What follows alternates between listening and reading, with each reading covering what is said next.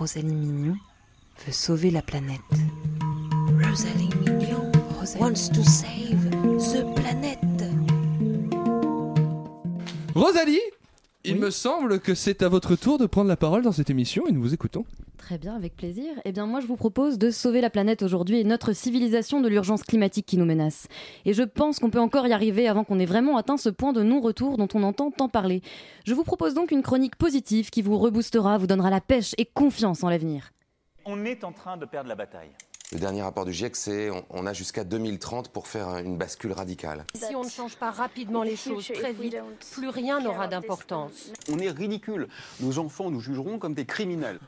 Bon, on va éviter ce genre de choses pour l'instant. Vraiment, pas d'inquiétude. Je suis la super-héroïne de la situation. Je sens vraiment que je peux sauver le monde avec ma cape achetée en fripe et mon auriculi en guise de baguette magique. Auriculi Oui, ce sont des petits cure-oreilles en bambou pour ceux qui ne connaissent pas, mais je reviendrai dessus tout à l'heure. D'accord. Vous allez voir, tous ensemble, je suis sûre qu'on peut y arriver. Mais attention, je ne suis pas là pour culpabiliser ceux qui n'ont pas encore adopté les petits éco-gestes. Car moi aussi, il y a des concessions sur mon confort que je ne me sens pas capable de faire. Par exemple, il y a un truc que je ne peux pas faire, c'est pisser sous la douche. Ah. Oui, les gens pissent sous leur douche. Et Oui. je sais que vrai. malheureusement, autour de cette table, vous n'allez pas être étonnés et nos auditeurs non plus. Euh, pas moi. Ah, j'en suis rassurée, mais j'ai parlé avec mon entourage et je me suis rendu compte que presque tout le monde le fait. Alors oui, ça fait économiser une chasse d'eau, donc 7 litres d'eau, donc c'est un geste écolo. Mais quand même, comment l'idée vous est venue? Parce que le pire dans tout ça, c'est que d'après les témoignages que j'ai eus, c'est que les gens ne le font pas du tout par conscience écologique, mais par plaisir. Ouais. Non mais Ouais, sérieusement. grave, ouais, grave. Donc tu te lèves le matin et tu te dis tiens et si je me pissais dessus pour bien commencer la journée? T'es dans l'endroit où tu vas pour te laver, t'as envie de ressortir tout pimpant, sentant bon, le beurre de karité et l'amande douce, et toi tu préfères te retrouver avec de la pisse sur les jambes et une odeur d'urine dans ta douche.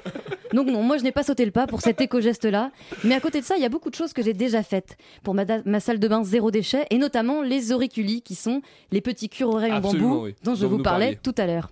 Alors que ces auriculis, ils remplacent les cotons-tiges qui sont, malgré leur petite taille et leur air angélique, un désastre pour nos plages. Mais je sais que pour certains, c'est très dur de sauter le pas aussi, car le coton-tige est un vrai plaisir, une addiction presque, alors ils continuent à les utiliser, même s'ils savent que c'est mal. Ces gens-là, ce sont des personnes comme vous et moi, c'est monsieur tout le monde. C'est par exemple Bernard, mon collègue de la compta, ce sont des gens bien au premier abord, souvent perçus par leur entourage comme étant irréprochables.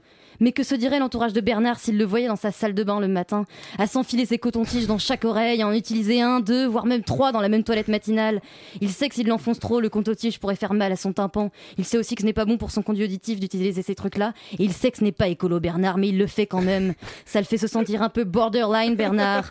C'est son geste subversif du matin. Il se sent exister quand il prend sa dose de watts dans les oreilles. Et depuis que ces addicts du coton-tige ont appris que leur cam va devenir illégale à partir de 2020, avec l'interdiction des objets en plastique à usage unique, eh bien, ils ont encore plus envie d'en consommer des cotons-tiges. L'interdit appelle l'envie. Ils se sentent des hors-la-loi, des rebelles, des dépravés. Ils s'imaginent déjà en 2020 écumant le darknet pour trouver de quoi se faire kiffer. Ils se mettront sûrement à s'échanger entre eux des cotons-tiges déjà usagés, pleins de cérumen. Bernard se dit du coup que les pouvoirs publics devront intervenir pour des mesures d'hygiène et mettre en place des salles de curage d'oreilles qui feront probablement autant polémique que les salles de shoot. Mais moi, je ne blâme pas, je ne blâme pas Bernard. Pour moi aussi, la transition aux auriculis n'a pas été facile. La première fois que je l'ai utilisé, je me sentais un peu con. Je me suis demandé à quoi bon Comment ce petit bâtonnet pourrait vraiment sauver ma planète À part moi, est-ce qu'il y en a d'autres qui s'emmerdent à utiliser toutes ces conneries?